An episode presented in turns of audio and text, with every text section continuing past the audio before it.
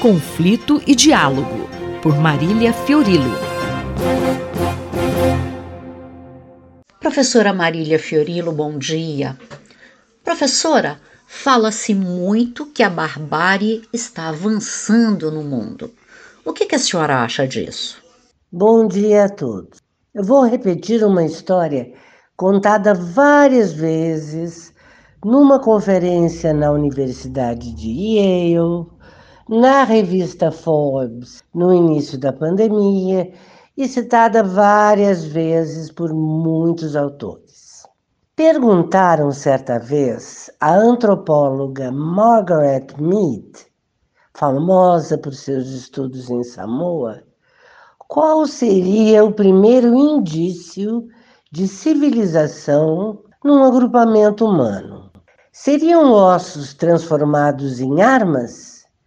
Como descobriu aquele símio sapiens da cena inesquecível do filme 2001, Uma Odisseia no Espaço?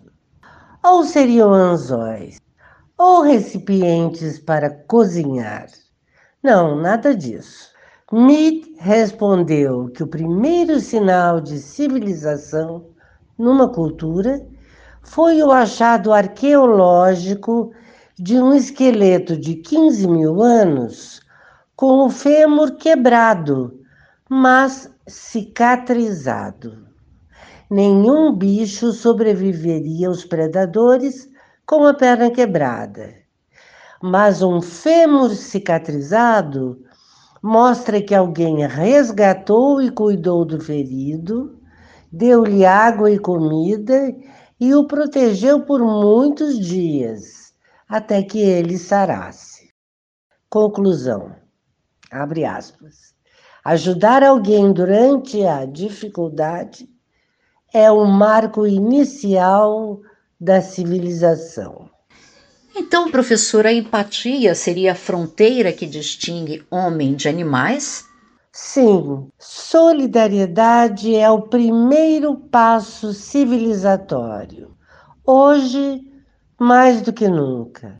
A excelente repórter da BBC, Ola Guerin, muito premiada e que a gente vê sempre nos locais e situações mais arriscadas, esteve recentemente no Iêmen, um país destroçado por uma guerra de nove anos entre os Houthis, xiitas pró-Irã, e o governo fraquíssimo do exílio, apoiado pelos sunitas da Arábia Saudita, que não param de bombardear o país. 80% da população do Iêmen está por um fio: cólera, fome, bombas, tiros. Por isso que essa guerra é sempre chamada de guerra esquecida. Kering entrevistou crianças de uma pequena cidade que, desde o nascimento, só conhecem uma realidade: ataque de mísseis, tiros de snipers e o medo cotidiano de pisar em minas enterradas e explodir pelos ares. Gering perguntou a um desses meninos de três anos e que perdeu uma perna, o que ele desejava no futuro. A criança não hesitou. Uma arma para colocar dentro dela uma bala e derrubar quem me tirou a perna.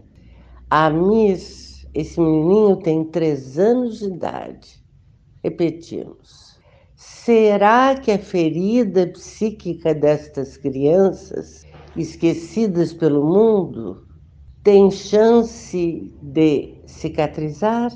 Esta foi a professora Marília Fiorilo que conversou comigo, Márcia Vanza. Conflito e Diálogo, por Marília Fiorilo.